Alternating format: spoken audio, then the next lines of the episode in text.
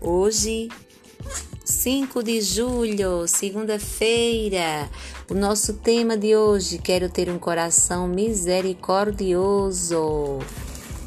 Abre, Senhor, os meus lábios e minha boca anunciará vosso louvor. Jesus, manso e humilde de coração, fazei nosso coração semelhante ao vosso. Acolho a palavra de Deus que ilumina minha mente e fortalece meu coração. Está no primeiro livro de Reis, capítulo 8, versículo 23 e 28. Senhor, Deus de Israel, não há Deus igual a ti, nem em cima nos céus, nem embaixo na terra. Tu mantens a aliança e guardas fidelidade para com os teus servos quando andam diante de ti de todo o coração. Atende à prece do teu servo e à sua súplica. Senhor meu Deus, e ouve o apelo e a prece que teu servo profere hoje na tua presença. Misericórdia é um sentimento de compaixão, despertado pela desgraça ou pela miséria alheia a expressão misericórdia tem origem latina e é formada pela, pela junção de misere, ter compaixão, e cordis, coração. Ter compaixão no coração significa ter capacidade de sentir aquilo que a outra pessoa sente. Aproximar seus sentimentos dos sentimentos de alguém. Ser solidário com as pessoas. Não podemos nos esquecer de que sempre precisamos de perdão e de paciência. O segredo da misericórdia é este: perdoando se é perdoado. Deus nos precede e nos perdoa por primeiro. Recebe o seu perdão, somos capazes de perdoar. Ou seja, recebendo o seu perdão, somos capazes de perdoar.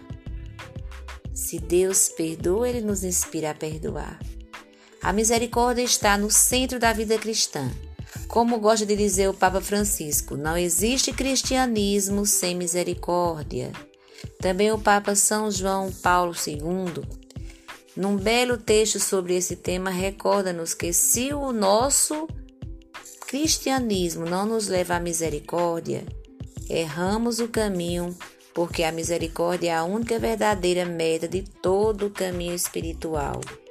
Esse é um dos frutos mais belos da caridade. Quando convocou o Jubileu Extraordinário da Misericórdia na Carta da Proclamação Misericordiae Vultus, o Papa Francisco escreveu que a Igreja tem a missão de anunciar a misericórdia de Deus coração pulsante do Evangelho que por meio dela deve chegar ao coração e à mente das pessoas.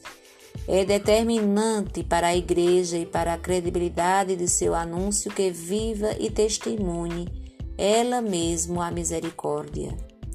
A sua linguagem e os seus gestos para penetrar no coração das pessoas e desafiá-las a encontrar novamente a estrada para regressar ao Pai deve irradiar misericórdia.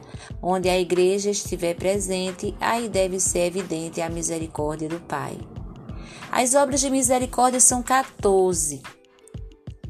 14 preceitos que nos levam a viver a nossa fé cristã. Elas se dividem em obras temporais e espirituais. As ações temporais são dar de comer a quem tem fome, dar de beber a quem tem sede, vestir os nus, acolher os peregrinos, assistir aos enfermos, visitar os presos e enterrar os, os mortos.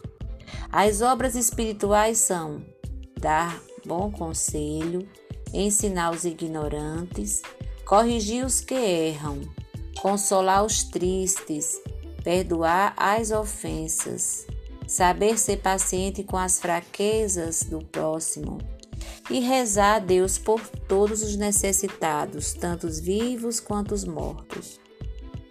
Termino este tempo de oração dispondo-me à vontade de Deus, rezando. Pai nosso que estás no céu, santificado seja o vosso nome.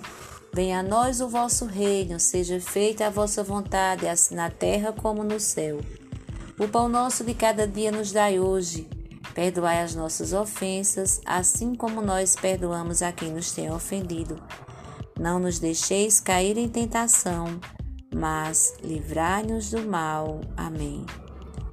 Coração de Jesus que tanto nos amai, fazei com que eu vos ame cada vez mais Louvado seja o nosso Senhor Jesus Cristo, para sempre seja louvado. Paz e bem, uma semana abençoada, cheia da graça de Deus, da misericórdia.